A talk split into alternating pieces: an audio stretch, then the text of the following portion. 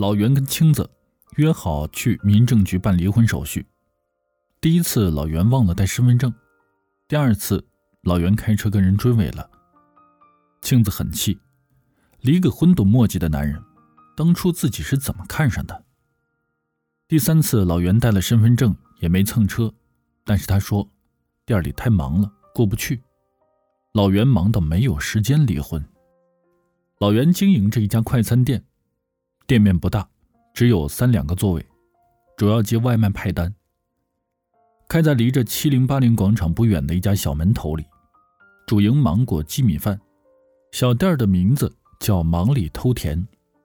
其实老袁也不是没时间，抽个空离婚还是能做到的。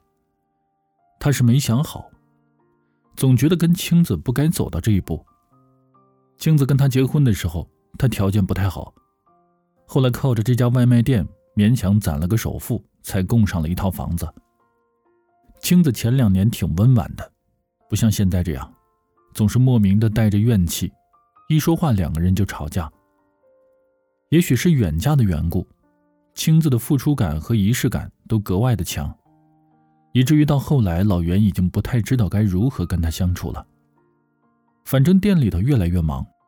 老袁索性用忙来躲避跟青子的交流。青子喜欢旅行，赶上节假日是一定不能宅在家的。老袁不行，他的行业基本就是耗在那儿。虽说节假日订外卖的人少，可也不能轻易打烊，信誉和专业还是要维护的。以前青子还会抱怨，这结婚跟不结婚有什么区别啊？你都没时间陪我。后来青子不抱怨了。但也不会撒娇了。两个人的交流次数屈指可数。没离成婚的第三天中午，老袁接到了一笔订单，点的芒果鸡米饭，但是备注里却写着土豆焖鸡肉饭。老袁有点恍惚，他当年追求青子的时候，为了照顾心爱姑娘的胃口，老袁着实是费了些心思研究菜谱，尝试各种菜系之后。发现速成的土豆焖鸡肉最合青子心意。那会儿老袁还没开外卖店呢，两个人都是朝九晚五的上班。老袁早晨五点就起床，先处理好土豆鸡肉放到电饭煲里，然后再准备早饭。土豆焖鸡肉饭是中午带到公司去吃的，用微波炉一热，跟刚出锅时候一样香。那个时候，老袁在厨房里面挥斥方遒。仿佛拥有了青子，就拥有了整个世界。世间所有的悲欢都抵不过青子吃一口土豆焖鸡肉饭的满足。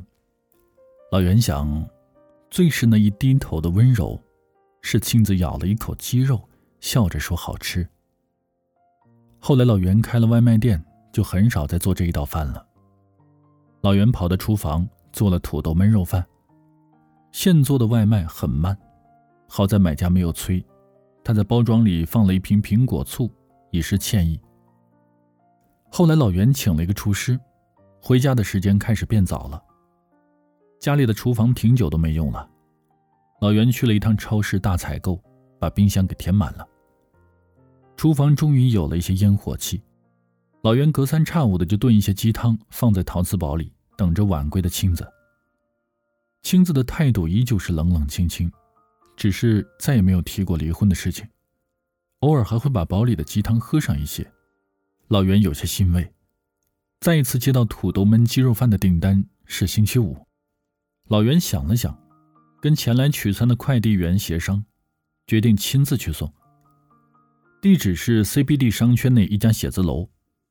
老袁送餐之前，依旧在包装袋里面放了一瓶苹果醋，又顺道去买了一束小雏菊。搭配着几只蓝色的满天星，很雅致。青子看到亲自送餐的老袁，还是愣住了，半天没有说话。老袁笑着说：“请问您是手机尾号二五九九的用户吗？您订的外卖到了。”青子问：“你怎么来了？”老袁说：“我就是想看看谁要砸我的招牌。明知道我店里只有芒果鸡，非要点土豆焖鸡。”青子斜了老袁一眼，说：“怎么的？给你创造利润，你还不乐意了？土豆比芒果便宜多了吧？”老袁说：“芒果机都有固定的流程，单独做你这个很浪费时间的。我每天都等着你点这道菜。你不知道，我上周买的土豆都等得发芽了。青子扑哧一下笑了，说：“那你现在有时间了，还亲自送？”老袁笑着说：“你是 VIP 客户啊，没有中间商浪费时间，卖家多赚钱，买家早吃饭。”庆子说：“既然你有时间了，那我们去离婚吧，要不我给你差评。”老袁哀求说：“我给你免单行不行？”庆子说：“不行。”老袁继续哀求的说：“好歹夫妻一场，给个好评行不行啊？”庆子笑着说：“你亲我一下，我就原谅你了。”老袁哈哈哈的笑着说：“麻烦这位买家放尊重一点好吗？”我只卖艺，不卖吻。青子突然亲了一下老袁，老袁愣住了。老袁笑着问：“明天来给你送饭的话，还有这个吗？”青子说：“看心情。”老袁说：“麻烦您给个准话好不好啊？土豆很容易等到发芽的。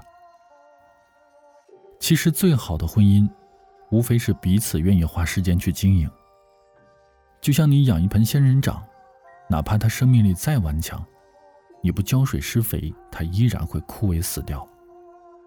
失望是一点一点积攒的，其实希望也是。没人可以保证那些沉浸在柴米油盐里的爱情就是一辈子的爱情。